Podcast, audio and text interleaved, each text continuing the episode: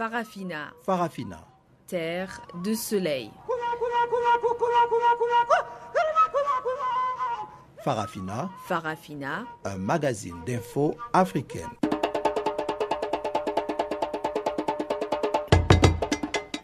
Présentation Pamela Kumba. Bonjour à tous et merci de nous rejoindre sur ce plateau pour suivre Farafina, votre magazine des actualités en français. La technique est assurée par Teboro Musueo et voici les titres.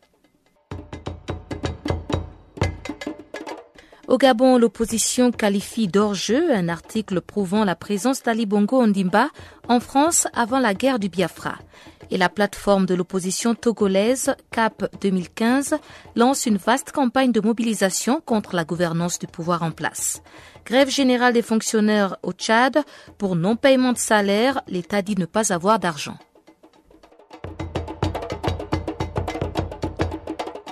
Et comme d'habitude, le bulletin des informations précède la grande actualité. Guillaume Cabissoso nous le présente et on se retrouve tout de suite après.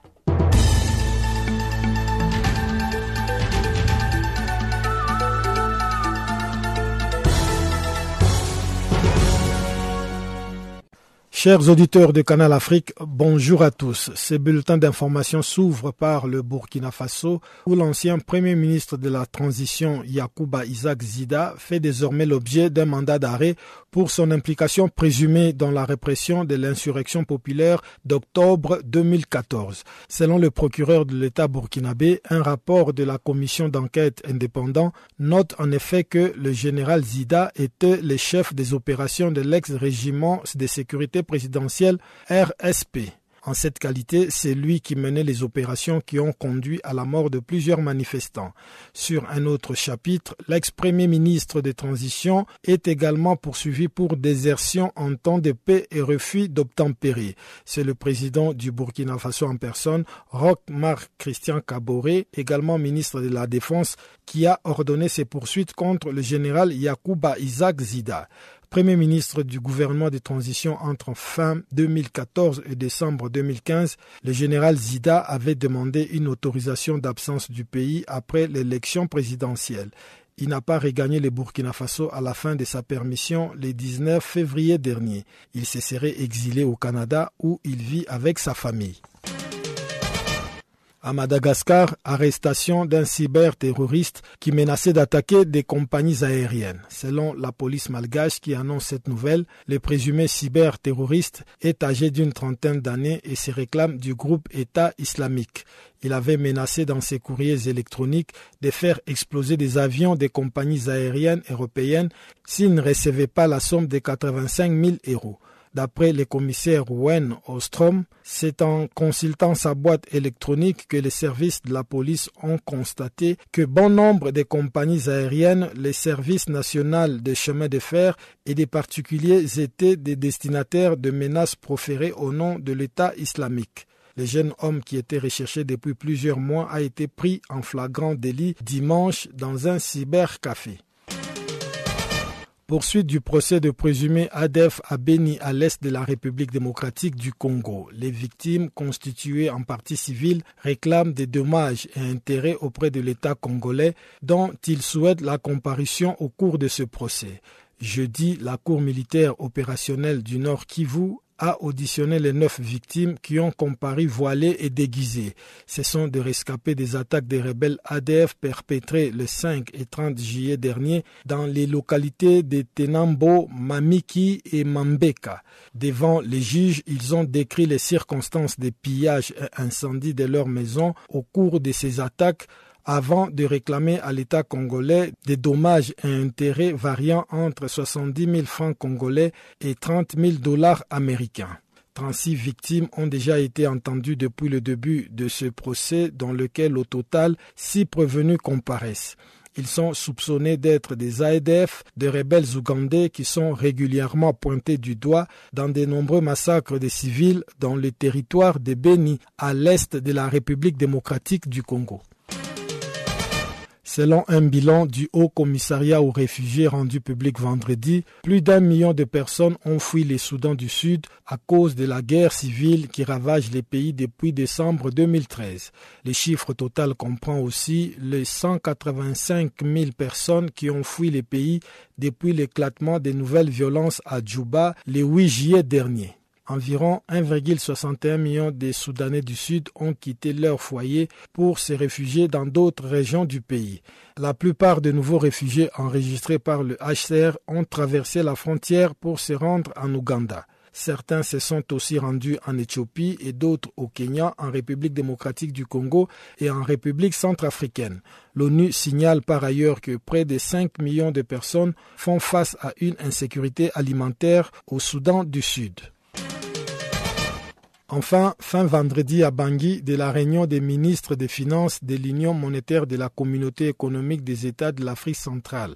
Les ministres des Finances et de l'économie des six pays membres de la CEMAC ont conclu leur rencontre sur les constats d'une baisse des prix du pétrole qui a eu un impact négatif sur l'économie des membres de l'organisation sous-régionale.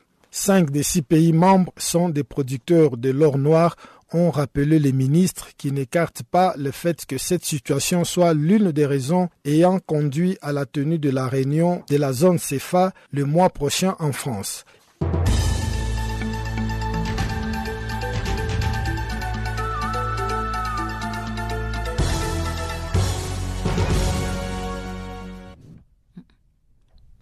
C'est ce samedi que doivent prendre fin à Kinshasa, en République démocratique du Congo, les travaux du dialogue politique en cours dans ce pays depuis deux semaines.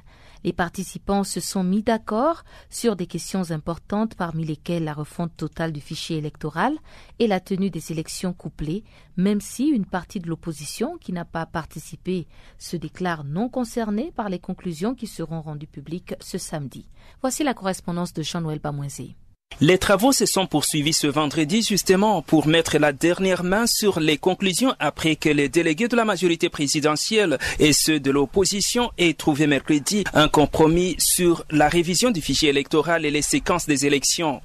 Après les travaux en commission, s'en est suivi une plénière pour permettre de tout finaliser afin que la clôture ait lieu comme prévu ce samedi. Écoutons plutôt ces députés de l'opposition, Kabongo Kalonji. Nous sommes presque à la fin avec les travaux. Toutes les composantes ont opté pour la révision totale du fichier électoral, c'est-à-dire la refonte totale.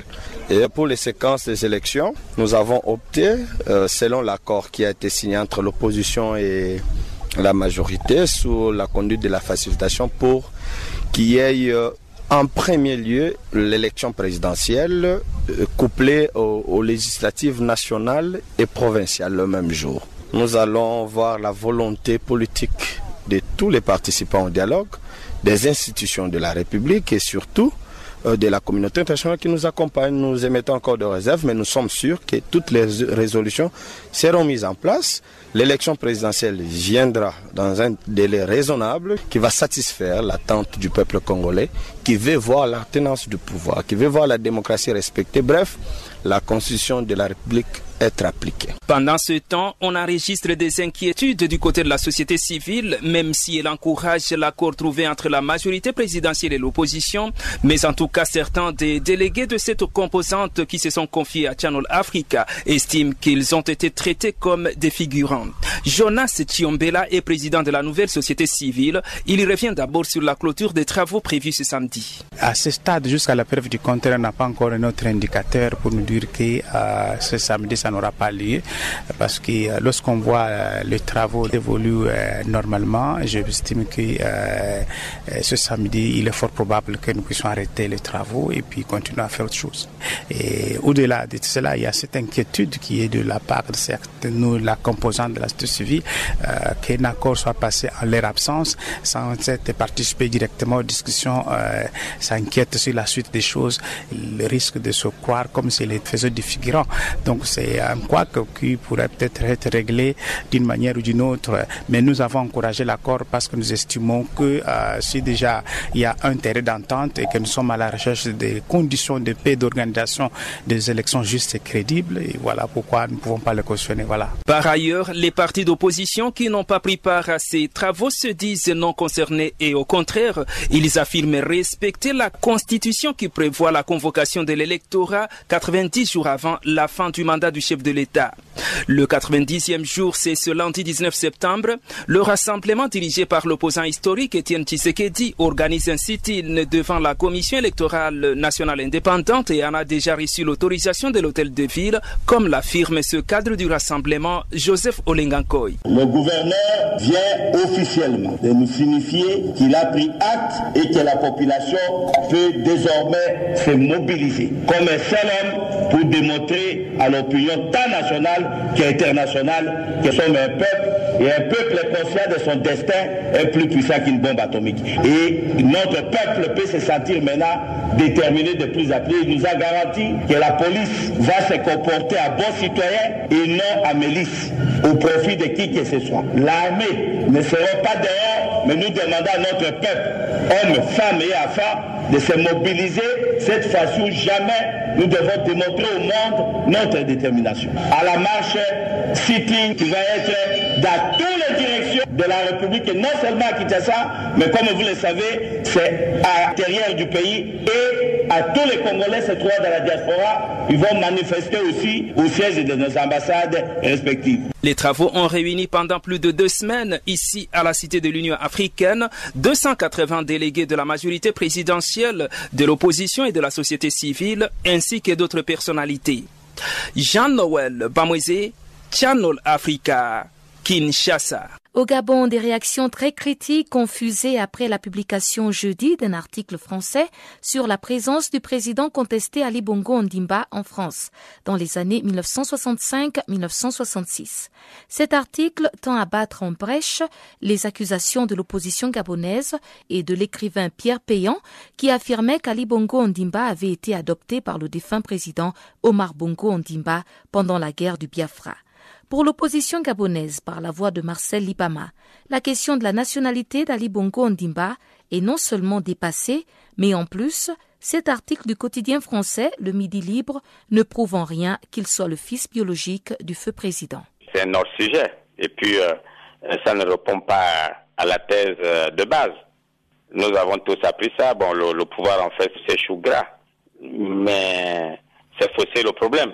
Parce que ce qui est dit et qui est connu de, de, de notoriété, c'est que Ali n'est pas euh, le fils de patience. C'est ça. Donc ce qu'il a été dit là ne bat pas en brèche euh, euh, ce que beaucoup de Gabonais pensent. C'est ça le vrai truc. Pour mettre un terme à cela, il n'y a que le test d'ADN. En dehors de ça, rien d'autre. Dire qu'il a fait l'école, il n'y a rien de nouveau de ça. Parce que la, la fille de Léomba, celle qui est maintenant présidente de la cour d'appel, avait déjà dit ça. Donc ça ne peut pas être euh, un événement, quelque chose qui remet en cause euh, quoi que ce soit. Et puis ce débat-là n'est pas euh, n'est pas d'actualité, d'autant plus que la Cour constitutionnelle a validé sa candidature. Ce débat n'a plus n'a plus lieu d'être. Mais peut-être que c'est pour venir un peu euh, redorer un peu l'image du président. Non, pas du tout, pas du tout.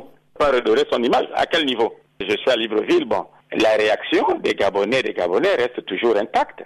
Il n'y a que le texte d'ADN pour le dire. Pas qu'il a fait l'école là où il n'a pas fait l'école, il est en France, il n'a pas fait. Là n'est pas le problème. Mais le, le truc qu'il faut démontrer, c'est que qu'il est le fils sur le plan génétique. C'est ça qu'il faut démontrer. Or, ça n'a pas été fait. Il est arrivé en 67, en 68, en 62, en 60 machin. Là n'est pas le problème. Le problème, c'est qu'est-ce qu'il est né de tel et de tel? C'est là le problème. Ce n'est même pas d'actualité avant la campagne, lorsqu'on voulait annuler sa candidature, ce débat-là avait lieu. Mais d'autant plus sa candidature est admise. Le problème n'est plus là. Ce que les Gabonais veulent aujourd'hui, c'est que les voix dans le Haut-Togo soient comptées. Voilà la préoccupation des gens aujourd'hui. Tout le monde aujourd'hui est suspendu du côté de la Cour constitutionnelle que du côté de son acte de naissance. Et puis qu'est-ce que ça change par rapport à la situation dans laquelle nous sommes? C'est ça l'analyse que nous faisons ici. Qu'est-ce que cela change? Ce que l'on veut aujourd'hui, c'est que la vérité des urnes soit reconnue par la Cour constitutionnelle que la loi soit appliquée dans toute sa rigueur. Que celui qui a gagné a gagné, que celui qui a perdu euh, reconnaisse qu'il a perdu. À l'inverse, voilà les préoccupations des Gabonais aujourd'hui. Que va dire la Cour constitutionnelle? Est-ce que ça va se comporter comme on a toujours pensé que c'est la tour de piste C'est ça la préoccupation. La préoccupation, le problème aujourd'hui, c'est pas est-il Gabonais, il n'est pas Gabonais, c'est le fils de Bongo, pas le fils de Bongo de patience. Ce débat est dépassé depuis. Il a eu même un certificat de, de nationalité. En ce moment-là, cette question-là, n'a plus la raison d'être. Et je crois que j'ai suivi même Payant sur euh, RFI ce matin. Il a parlé ce matin et il a dit encore qu'il est formel là-dessus. Il n'est pas le fils de Congo et de, et de Patience. Or, dans la quête mentionnée, on a retrouvé son instituteur, à ce qui semble, et ses, ses, compagnons de classe. Mais ce n'est pas le fait de les avoir retrouvés qui fait dire que c'est l'enfant de Patience. Donc, pour nous, c'est un coup d'épée dans l'eau. Bon, c'est vrai que les, les, ceux du camp du Parti démocratique gabonais, les partisans d'Ali, jubilent là-dessus, mais le problème reste entier. Et pour revenir un peu au, vote, le camp PDG a aussi soumis euh, des cas de fraude. Ils disent par exemple qu'il y aurait des anomalies dans les bureaux d'Omboué, d'où est originaire euh, Jean Ping. Est-ce que vous pensez que ça peut jouer quelque part en sa défaveur? L'avance qu'a Ping est une avance considérable. On peut même annuler le vote d'Omboué. Ça ne change pas. L'écart est vraiment criard. Ping a gagné sur six provinces sur les neuf. Donc l'écart est vraiment considérable. Hein, et que euh, euh, ce qui s'est passé dans le Haut-Togo est inimaginable. Il n'y a jamais eu une élection en Afrique là où la communauté internationale s'est impliquée, hein, s'est impliquée aussi avec une virulence euh, sans pareille mesure, y compris jusqu'au Vatican. Quand le pape se mêle maintenant des problèmes des élections, il faut comprendre ce que ça veut dire. Donc, on ne veut que la vérité. En tout cas, le, camp de Ping ne s'oppose pas à un comptage ou à un recomptage dans Ombwe ou ailleurs, ou à Chibanga ou à Mouila. Mais ce qu'il faut reconnaître que eux, ils n'ont pas porté plainte. Hein. Quand ils fournissent les explications, c'est par rapport à la plainte déposée par, euh, par l'opposition, par le camping. Si le PDG, le PDG pensait qu'il y a eu de fraude au niveau de Ombwe ou au niveau de machin, ils, ils auraient dû porter plainte. C'est une période qui est réservée à ça? Ils n'ont pas porté plainte. Donc ils ont attendu que Ping les fasse des remarques sur le Wotogo. Il y a eu d'autres tricheries un peu partout, comme à Lastroville ben c'est tellement insignifiant. Le cas du Haut-Togo, c'est parce que ça dépasse l'entendement. Hein? Un, sportif sur les 100%, ça dépasse l'entendement. Ça veut dire qu'il y a 47 hein, qui n'ont pas voté à l'échelle d'une région. Donc le cas du Haut-Togo, c'est parce que vraiment ça dépasse l'entendement en démocratie. Mais il y, a des, il y a des fraudes un peu partout, mais qu'on considère comme résiduelles.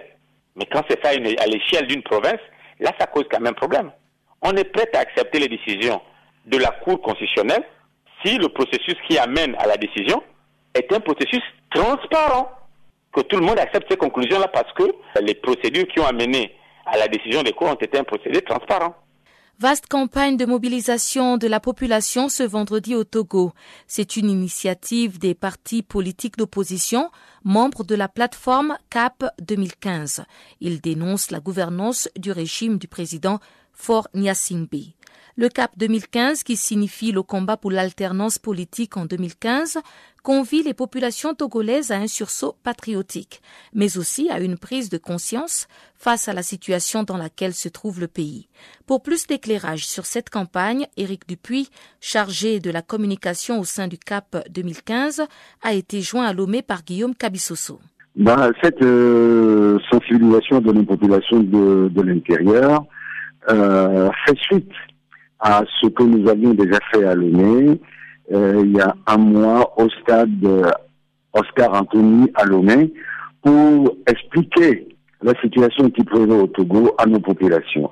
Vous savez que nous sommes dans une situation très très très difficile au Togo et que le régime actuel, le RPT unir à la tête de la, euh, duquel se trouve le, chef de l'État, M. Fogne se refuse à toute réforme pour que nous puissions aller à des consultations électorales euh, claires, transparentes et équitables. Le régime actuel est régent de ce pays depuis bientôt 50 ans, voire 60 années, puisque le père avait déjà fait 38 ans et le fils est en train de, de faire 15 ans et n'a aucune intention de faire les réformes. Pourtant, nos populations euh, sont appauvries, ont des difficultés à vivre. À l'intérieur du pays, euh, la pauvreté est quasiment euh, endémique. Les, écoles ne fonctionnent pas, les structures, les infrastructures euh, sanitaires n'existent pas. Si vous voyez l'hôpital de Sivanus Olympio, c'est un hôpital totalement délabré. Les écoles sont délabrées. Nos populations n'ont pas accès à l'eau potable sur quasiment toute l'étendue du territoire national. Pourtant, le chef de l'État finance un sommet à plusieurs milliards pour euh, se faire une virginité face à la communauté internationale. Nous avons la zone franche qui ne sert qu'à enrichir une minorité euh, qui accapare les richesses du pays au dire même du chef de l'État, mais rien n'est fait pour stopper cela. Euh, pourquoi avez-vous choisi plus particulièrement cette période du 16 septembre au 8 octobre prochain pour organiser ce genre de manifestation Est-ce qu'il y a-t-il des oh enjeux en vue? Non, c'est un projet qui date d'il y a plusieurs mois. Et d'ailleurs, nous n'allons pas nous arrêter au mois d'octobre, puisque cette première tournée qui va nous amener à, dans le nord du pays, à savoir Sokodé, Mango, Dapaon et Bafilo, puis après dans les plateaux et dans la région maritime, ne serait que la première phase, n'est que la première phase de cette tournée. Il y aura une seconde phase de, la tournée qui aura lieu en novembre-décembre, puis une troisième phase qui aura lieu en janvier-février pour boucler euh, tout le territoire national de manière à ce que nous puissions dire aux populations togolaises que la Constitution donne ce pouvoir de pouvoir dire non à un régime qui ne, respecte pas, qui ne respecte pas, qui ne respecte pas la volonté du peuple. Que dans notre Constitution, il est clairement établi que le peuple togolais a la souveraineté nationale. Il faut que ce peuple demande à ce que cette souveraineté, cette souveraineté soit respectée. Euh, si je comprends bien, ces manifestations, en fait, c'est pour euh, mettre la pression sur le pouvoir afin qu'il revienne à des bons sentiments par rapport à l'organisation des élections, je crois, municipales. Est-ce que, en ce qui concerne ces élections, quelle a été jusque-là la réaction, la réponse du gouvernement quant à la tenue de ces élections que vous réclamez depuis un temps? Rien, toujours rien. Et il n'y a pas que les, locales. Il y a les législatives qui vont euh, intervenir dans, dans deux ans, dans un an et demi quasiment, euh, en 2018. Mais euh, toujours rien n'a été fait pour que les élections soient transparentes dans notre pays. on demande des réformes institutionnelles, constitutionnelles et électorales pour que le, le vote exprimé, le choix exprimé par les populations togolaises soit réellement ce, qu'on nous donne, ce qui ressort des urnes. Hein. Le fichier électoral est complètement pourri. L'OIF l'a constaté en 2015. Nous demandons à ce que un fichier électoral plus fiable soit mis en œuvre, mais c'est toujours un refus de la part du régime RPTI. Parce que l'objectif de ce, de ce régime, c'est de ne pas quitter le pouvoir, de ne pas céder une once de pouvoir à l'opposition, puisqu'ils s'imaginent qu'ils sont seuls à pouvoir diriger ce pays. Le Niger est un pays stratégique pour lequel la communauté internationale doit s'engager de plus en plus, a déclaré le coordonnateur humanitaire pour le Sahel, Toby Lanzer. Le sous-secrétaire général des Nations Unies a fait cette déclaration à la suite d'une visite de 72 heures dans ce pays. La visite l'a conduit notamment à Difa, où il a rencontré les populations déplacées du fait des attaques de la secte Boko Haram. D'autres précisions avec notre correspondant à Niamey, Abdul Razak Idrissa. Ce que j'ai constaté cette semaine dans la région de Difa, c'est une situation très complexe. La visite de Toby Lanzer à Difa a coïncidé avec au moins trois attaques de la secte Boko Haram dans la région. Juste avant mon séjour pendant mon séjour et juste après, il y a eu des attaques. Des attaques de Boko Haram euh, dans les villages que j'ai visités, euh, à 40 km à l'est de, Difa, qui ont rappelé à la population l'attaque grand qu'il y a eu à Bosso en juin. Malgré tout, le coordonnateur humanitaire pour la région du Sahel a pu s'entretenir avec quelques-uns des 280 000 personnes déplacées du fait des assauts de la secte Boko Haram. C'est émouvant. c'est touchant. C'est euh, être devant une femme qui a été euh, euh, blessée, qui a été frappée par la violence directement, qui a perdu son mari, qui a six enfants avec lesquels elle, elle a dû fuir quatre fois ça, c'est émouvant et c'est motivant. Un des défis auxquels les structures humanitaires au Niger sont confrontées pour faire face à la situation de DIFA reste la mobilisation des fonds. Sur les 316 millions de dollars prévus, seuls un peu plus de 100 ont été mobilisés. Ce sera un des arguments du plaidoyer promis par Toby Lanzer. Actuellement, c'est très difficile pour les bailleurs de fonds. Il faut reconnaître que le Niger n'est pas le seul pays dans le monde euh, qui a des défis. Euh, il y a la Syrie, il y a l'Irak, il y a le Sud-Soudan, il y a Yémen. Donc faire ce plaidoyer est difficile actuellement. Cela dit, je continue à faire un plaidoyer euh, auprès des, des, des, bailleurs de fonds. La prochaine semaine, en marge de l'Assemblée générale, il y aura plusieurs réunions avec des bailleurs de fonds. Donc moi, le plaidoyer pour le Niger est très clair. C'est un pays stratégique. Il faut que la communauté internationale euh, s'engage de plus en plus ici. Je ne peux pas dire à un garçon ou à une fille, à Difa, attendez encore six mois parce qu'il y a des autres personnes qui souffrent dans un autre pays. C'est mon devoir de faire le plaidoyer. Moi, je vais faire mon mieux. Abdullah Idrissa à Niamey pour Channel Africa. Au Sénégal, le Parti démocratique sénégalais semble déboussolé en l'absence de son frère, son père fondateur, Abdoulaye Wade, et son fils exilé, Karim Wade. D'aucuns pensent que le parti pourrait perdre sa place de principale opposition en l'absence de ses principaux leaders. Mais Pape Souquet, un militant du PDS, affirme que l'avenir s'annonce encore en rose pour le PDS qui jouit du mécontentement des populations face à la gouvernance de Macky Sall. Maintenant, il y a ces, situations-là. Ouad n'est pas là, Karim est au Qatar. Vous voyez que les conditions de il n'est pas la question de sa liberté intégrale est problématique. Il est là-bas, il ne peut pas venir, il n'en parle pas. Donc tout ça, c'est des problèmes, quoi. Maintenant, quelle solution? Non, pas encore, on n'a pas encore. Voilà moi en tant qu'ami, c'est que je de la situation. Hmm.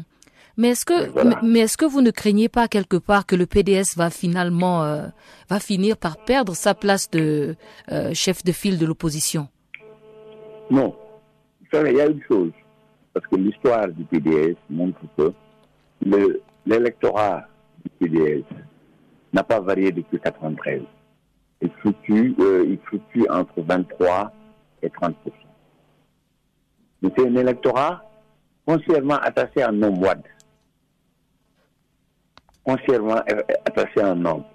C'est pourquoi vous avez vu qu'il y a, depuis même la perte du pouvoir, énormément de départs. Euh, beaucoup de gens sont partis, des DG, des trucs, mais ça n'affecte pas véritablement l'état de santé électorale du Parti démocratique sénégalais, qui est foncièrement attaché à Ouad. À cela s'y ajoute le fait que les gens sont déçus. Ils sont déçus de de Macky. Les gens sont déçus parce que la vie est dure, le pays, ça va de mal en pire. Donc, euh, les Sénégalais souffrent dans leur chef. Donc, ce qui fait qu'ils commencent à se dire, bon, Wad, ils font la comparaison. Wad n'est pas encore là.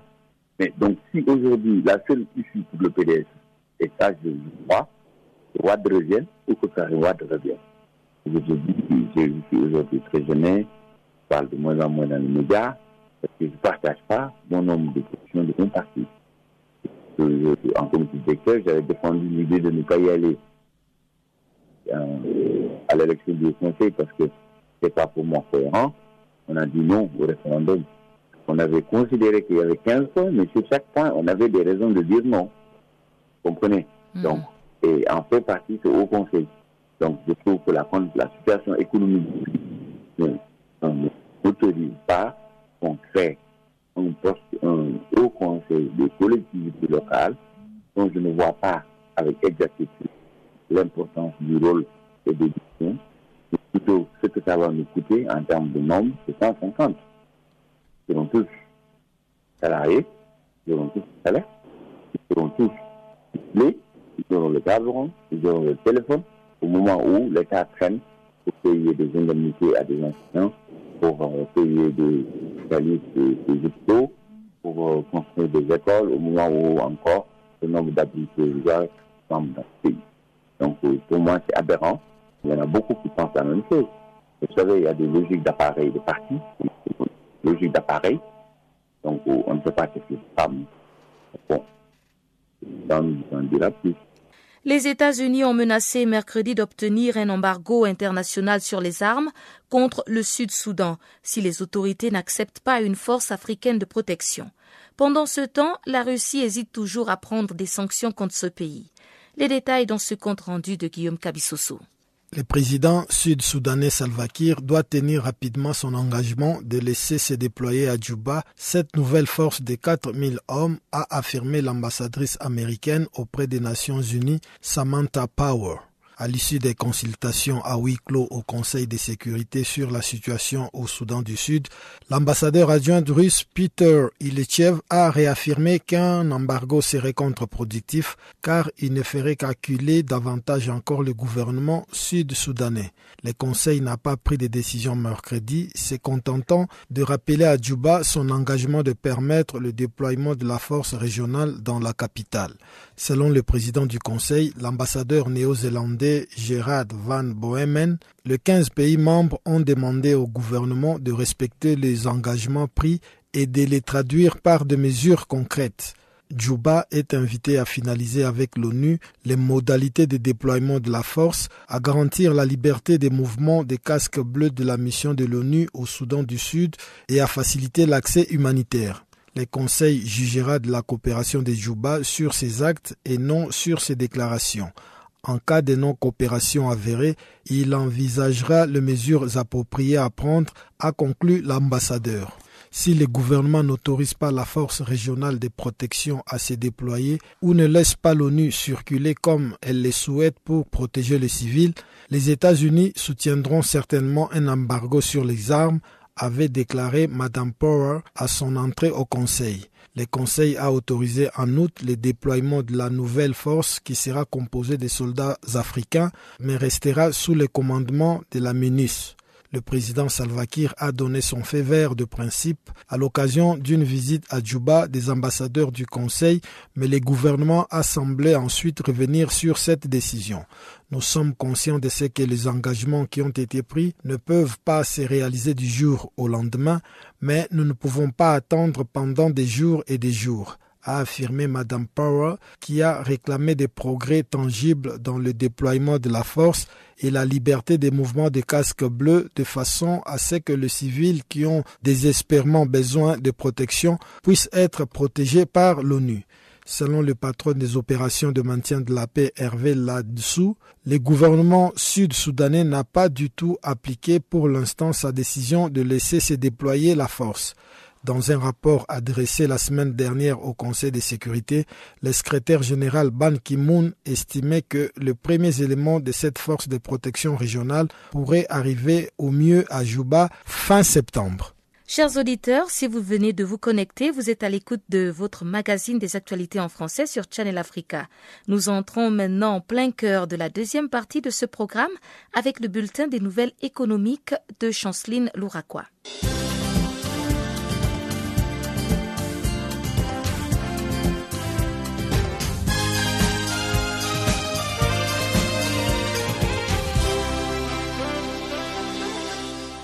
Bonjour, notre bulletin économique s'ouvre en Royaume-Uni avec l'américain General Electric, GE en sigle, qui annonce ce vendredi 16 septembre 2016 d'avoir emporté un contrat de 1,9 milliard de dollars auprès de la compagnie de l'électricité de France, EDF en sigle. Cette somme sera servie pour le en effet, cette somme sera servie pour le projet des centrales nucléaires d'Incly Point. D'après la source, l'américain General Electric affirme que les turbines seront fabriquées sur son site de Belfort par la co-entreprise Giest. La dite entreprise est créée suite au rachat des activités énergie d'Alstom en 2015. Les groupes américains fournira notamment les turbines et les générateurs de vapeur pour les deux réacteurs de troisième génération d'électrons par magnétique résonance que la compagnie de l'électricité de France veut construire à Inclay Point. La Banque centrale zimbabwéenne a annoncé le jeudi que le billet d'obligation indexé sur les cours dollars seront introduits d'ici fin octobre prochain. À cet effet, la monnaie indexée sur les cours du dollar sera disponible sous forme des billets de 2, 5, 10 et 20. L'objectif est de parvenir à injecter l'équivalent de 75 millions de dollars sur le marché local pour relancer la consommation d'ici la fin de l'année. Ces billets d'obligation permettraient également de juguler les déficits de la balance commerciale et de limiter les possibilités de blanchiment d'argent. D'après le gouverneur de la Banque centrale, John Mangoudia, c'est au moins 75 millions de dollars supplémentaires qui sera en circulation sur le marché local d'ici la fin de l'année pour relancer la consommation. Outre l'instauration de ces billets d'obligation, les Zimbabwéens bénéficiaient déjà depuis 2014 de pièces d'obligation pour les petites transactions de la vie quotidienne. En République démocratique du Congo, la Banque centrale a admis le jeudi une dévaluation de moins de 2,6% de la devise nationale qui s'échange désormais à 1024 francs congolais contre un dollar américain. En outre, la Banque centrale du Congo indique que le franc congolais s'est déprécié de moins de 2,6% par rapport au dollar et de 1% sur le marché parallèle. Actuellement, le franc congolais poursuit donc sa dévaluation et les taux d'échange se situent désormais à 1024 francs congolais, les dollars américains au marché interbancaire. Ensuite, à 1078 francs congolais au taux moyen du marché parallèle. Par ailleurs, l'économie congolaise est affectée par les ralentissements de l'économie mondiale et notamment la baisse des ventes des produits miniers à l'étranger qui a pour effet de faire fondre les réserves d'échange. Notons que sur le marché des matières premières, les prix du baril des pétroles se situent désormais à 47 dollars. Les marchés du cuivre, lui, s'est contracté de 5,2% en un mois, alors que la production minière, dominée par la filière cuivre, comptait pour 35% du produit intérieur brut de la République démocratique du Congo en 2015. Les directeurs généraux des douanes du Cameroun, Edwin Fongoud Nouvaga, et le directeur régional du Golfe du Guinée, des Bolloré, Transport et Logistique Mohamed Diop, viennent de signer le jeudi à Douala un protocole d'accord pour améliorer les dispositifs de sécurisation des opérations de transit sur les différents corridors. Ces protocoles d'accord entrent dans le cadre de la mise en œuvre du partenariat douane et entreprise. L'accord envisage avec les douanes camerounaises l'amélioration de la plateforme forme des transits du port de Douala, la mise en place de magasins et aires dédouanement à Ngaoundéré, Belabo, Kribi et la construction au sein de ces espaces des infrastructures dédiées à la douane entre autres. Pour ce faire, les douanes camerounaises projettent par les billets de ces protocoles d'accord la mise en place du titre unique rail ou routes et également l'accélération du processus de dématérialisation de l'ensemble des procédures.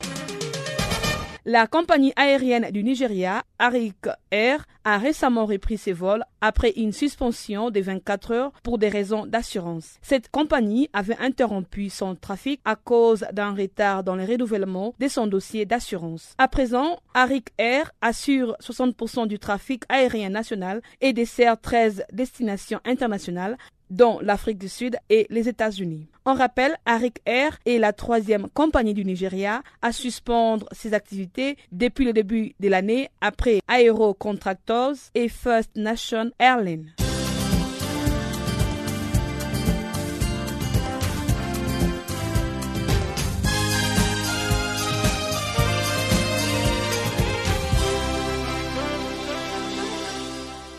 Au Tchad, une grève générale dans tous les secteurs d'activité publique paralyse le pays. En effet, depuis plusieurs jours, les fonctionnaires de l'État expérimentent du retard dans le paiement de leurs salaires. À cela s'ajoute le non-paiement des pensions des retraités et des bourses des étudiants. L'Union des syndicats du Tchad avait appelé la semaine dernière ses militants à observer une grève générale sur l'ensemble du pays. Et le mouvement a été suivi selon Eric Hervé Pando, président d'une organisation de la société civile tchadienne. Euh, c'est tout le monde qui est en grève, puisque tout le monde n'a pas perçu. Donc, euh, c'est tout le monde qui est en grève. Tous les travailleurs sont en grève. Donc, tous les travailleurs sont en grève, donc quel que soit le secteur d'activité À l'hôpital, c'est un tout petit service minimum. Et les, les, les enseignants, puisque c'est la période de vacances, nous sommes à un pas de la rentrée scolaire. Donc, euh, hier, c'était le, premier jour de la rentrée fixé par le gouvernement. Mais dommage, personne ne s'est affiché dans la cour de, dans les établissements. C'est parce qu'ils n'ont pas fait Les étudiants, pareil. Les enseignants, chercheurs, pareil. Donc, euh, à l'hôpital, il n'y a personne. Il n'y a que les, il y a que les, les petites bonnes volontés qui assurent euh, quelques services minimums, quelques, euh, qui assurent le service minimum pour sauver la vie de nos concitoyens. Donc, personne, toutes les institutions et le secteur public et ce mouvement de grève généralisée euh, va durer euh, pendant combien de temps? Euh, il y a, Précédemment, il y avait eu euh, moult préavis de grève. Donc là, c'est des grèves illimitées et ils ne reprendront que, même si c'est aujourd'hui que le gouvernement décante la situation, je crois qu'ils ne vont pas tarder une minute après. Donc, euh, c'est jusqu'à la résolution entière de tous ces problèmes de perception des salaires, en fait. Est-ce que vous, au niveau de la société civile, vous avez quand même essayé de saisir euh, les autorités en place afin de pouvoir euh, régler au, plus vite la situation des fonctionnaires? Ça ne nécessite pas de médiation, ça ne nécessite pas de médiation. Tous les travailleurs travaillent pour en, pour pour en retour gagner leur leur euh, salaire. On n'a pas besoin de, de, de, jouer la médiation, on n'a pas besoin de l'élasticité euh, de moi. Donc, c'est indiqué pour le 25 et le 25, tout le monde doit percevoir. Et si jamais personne ne perçoit, huit jours plus tard, euh, les fonctionnaires doivent rentrer en grève selon les textes syndicaux. Donc, à mon avis, on n'a même pas besoin de ça. Quelqu'un travaille, c'est pour percevoir son salaire. Et si jamais la personne ne perçoit son salaire, il est en grève et c'est normal.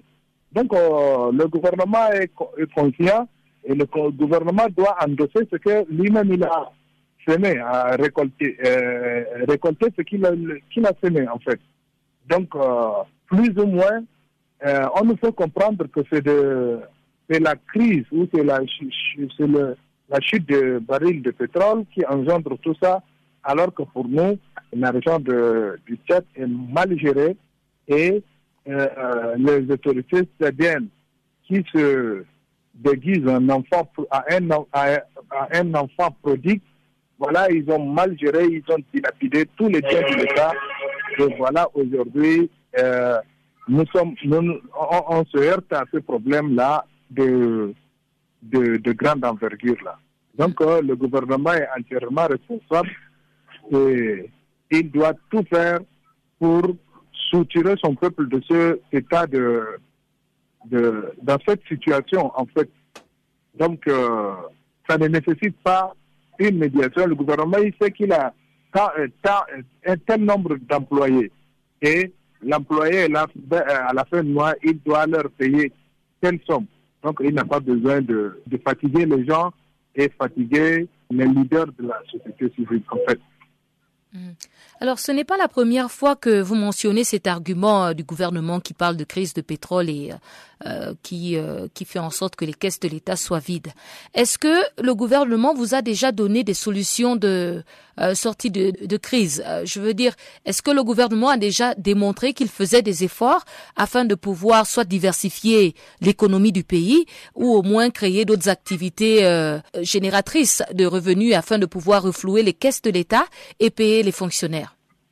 Le gouvernement ne nous a pas brandi des palliatifs qui puissent sortir ce pays de cette crise financière-là. Il continue, et depuis toujours, ils nous ont fait comprendre que le chien aboie, la caravane passe, il est au devant de la chose, il gère comme il veut, il dilapide comme il veut, il injecte l'argent comme il veut dans n'importe quel secteur, dans n'importe quel pays, et voilà, c'est pour qu'enfin nous créer des problèmes. Et aujourd'hui, nous y sommes en plein pied dans ce problème. Il doit euh, revoir sa manière de gérer. Il doit s'écarter de tous les pillards et c'est la solution. Retour involontaire de réfugiés vers la Somalie, c'est le thème du dernier rapport d'Human Rights Watch sur les Somaliens du camp d'Adab. En effet, c'est une menace de fermeture du camp d'Adab qui pousserait des milliers de réfugiés à retourner dans des zones dangereuses. Selon Human Rights Watch, le programme de rapatriement mis en place par le Kenya pour les réfugiés somaliens est exécuté dans un contexte de peur et de la désinformation. En plus, il n'est pas conforme aux critères internationaux concernant les retours volontaires de réfugiés. De nombreux réfugiés vivant dans l'immense camp de Dahab au Kenya, qui abrite au moins 263 000 Somaliens, affirment avoir accepté de rentrer en Somalie parce qu'ils craignent que le Kenya ne les expulse s'ils décident de rester, selon le rapport des humanitaires. Bill Frelich, directeur de la division droits des réfugiés à Human Rights Watch, explique que les autorités kenyanes n'offrent pas du tout aux réfugiés somaliens un véritable choix entre rester et partir. Et l'agence de l'ONU chargée des réfugiés ne leur donne pas d'informations exactes sur la situation en Somalie en matière de sécurité. Donc, en aucun cas, ces retours ne peuvent être considérés comme volontaires. Leurs enquêtes sur le terrain démontrent qu'en mai 2016, le gouvernement kényan avait annoncé ce plan visant à accélérer le rapatriement des réfugiés somaliens et à fermer le camp de Dahab, situé dans le nord-est du Kenya, d'ici à novembre. Les autorités kenyanes avec l'appui du Haut Commissariat des Nations Unies pour les réfugiés, ont alors accéléré l'exécution de ce programme de rapatriement dit volontaire datant de 2013. Et lors d'une visite du camp de Dahab par les humanitaires de Human Rights Watch en août 2016, des réfugiés ont décrit des manœuvres d'intimidation de la part du gouvernement kényan, son silence au sujet des options de rechange qui leur permettraient de rester au Kenya, les informations inexactes qu'il leur donnait sur la situation en Somalie, mentionnant également qu'ils devraient renoncer à un don en espèces de l'ONU de 400 dollars s'ils étaient expulsés à la fin de l'année. Les réfugiés ont affirmé que ces éléments poussaient de nombreux résidents du camp à retourner dès à présent en Somalie où ils seront exposés à des dangers, à des risques de persécution et à la faim. Selon l'Organisation internationale de défense des droits humains, la Convention sur les réfugiés de 1951 interdit le refoulement, c'est-à-dire le renvoi d'un réfugié de quelque manière que ce soit en un lieu où sa vie ou sa liberté serait menacée. Un refoulement a lieu non seulement lorsqu'un réfugié est directement rejeté ou expulsé, mais aussi quand les pressions indirectes exercées sur des individus sont tellement fortes qu'elles le conduisent à croire qu'il n'a pas d'autres options pratiques que de retourner dans son pays d'origine. Selon les pratiques internationales dans le domaine des réfugiés, expliquées par Human Rights Watch, le rapatriement n'est considéré comme volontaire que si les réfugiés ont réellement la liberté de choisir de retourner dans leur pays d'origine et sont pleinement informés de la situation qui y prévaut. L'Organisation internationale des droits humains a interrogé une centaine de réfugiés et demandeurs d'asile dans le camp d'Adab et a constaté que ni l'une ni l'autre de ces conditions n'est remplie dans l'actuel programme de rapatriement dit volontaire.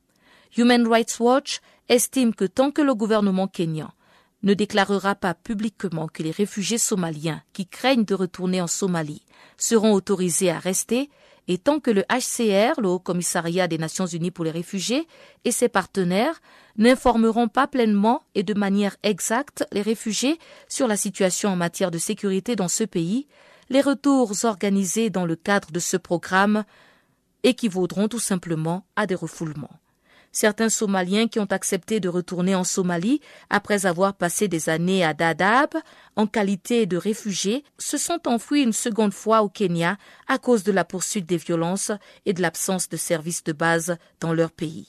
Bonjour à tous, c'est Yvonne Chaka Chaka. Vous écoutez Channel Africa, la voix de la renaissance africaine. Et avant de nous quitter, une note de sport avec Chanceline Louraquois.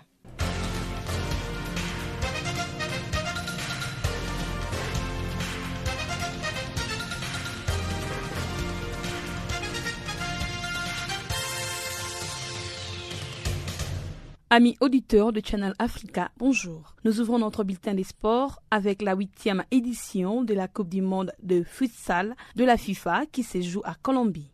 Débutée le 10 septembre dernier, la dite Coupe du Monde prendra fin le 1er octobre prochain. Ce vendredi 16 septembre 2016, les Panama jouera contre la Colombie et le Portugal sera opposé à l'Ouzbékistan. Par ailleurs, l'Azerbaïdjan s'est opposé le jeudi 2 buts à 4 contre l'Espagne. Costa Rica a joué contre le Kazakhstan au score 1 but à 3. L'Iran a joué 5 buts à 3 contre Morocco. Et enfin, l'Argentine s'est battue 7 buts à 3 contre Solomo Island.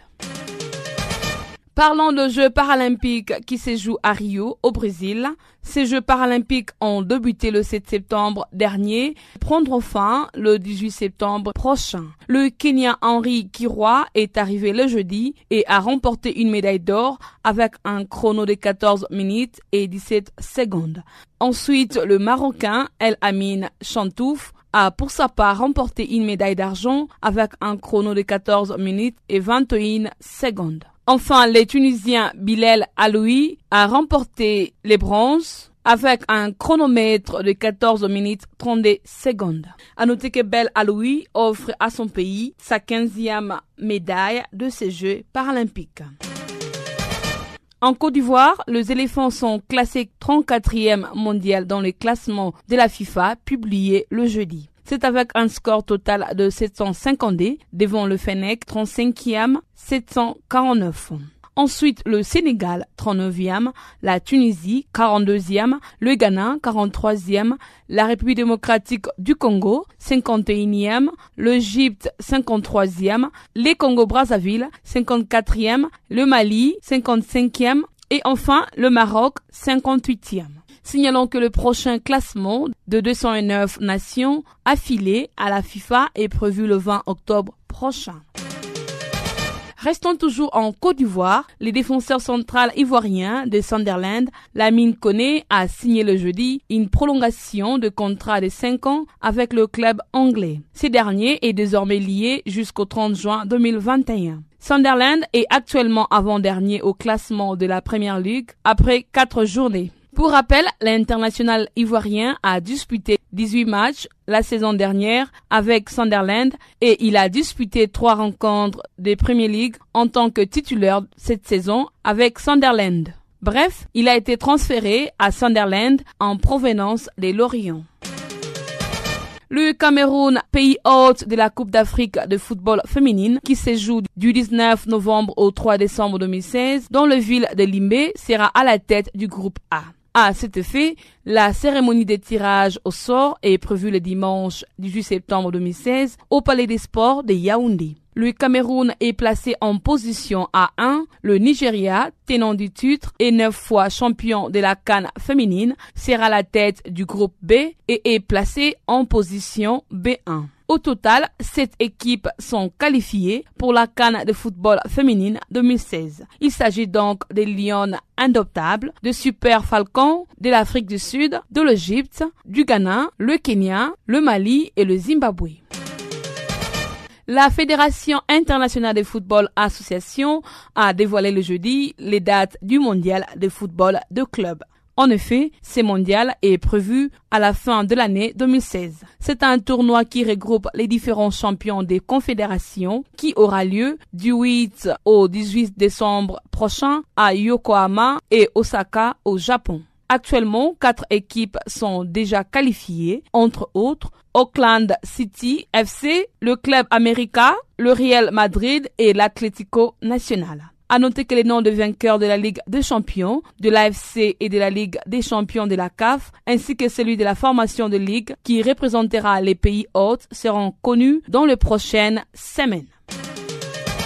Le transfert du Togolais Emmanuel Adebayor est sur le point de se concrétiser. Ce dernier a pris l'avion dans la soirée du jeudi à vendredi pour se rendre à Lyon en vue de finaliser son contrat avec l'Olympique lyonnais. Signalons qu'il est sans contrat depuis la fin de six mois des prêts des Crystal Palace. Rappelons qu'après avoir quitté la France en 2004, des Monaco, Adebayor va effectuer son retour dans l'Hexagone après avoir connu Arsenal, Manchester City, Tottenham et le Real Madrid, avec en ligne de mire la participation à la Cannes 2017 en janvier prochain.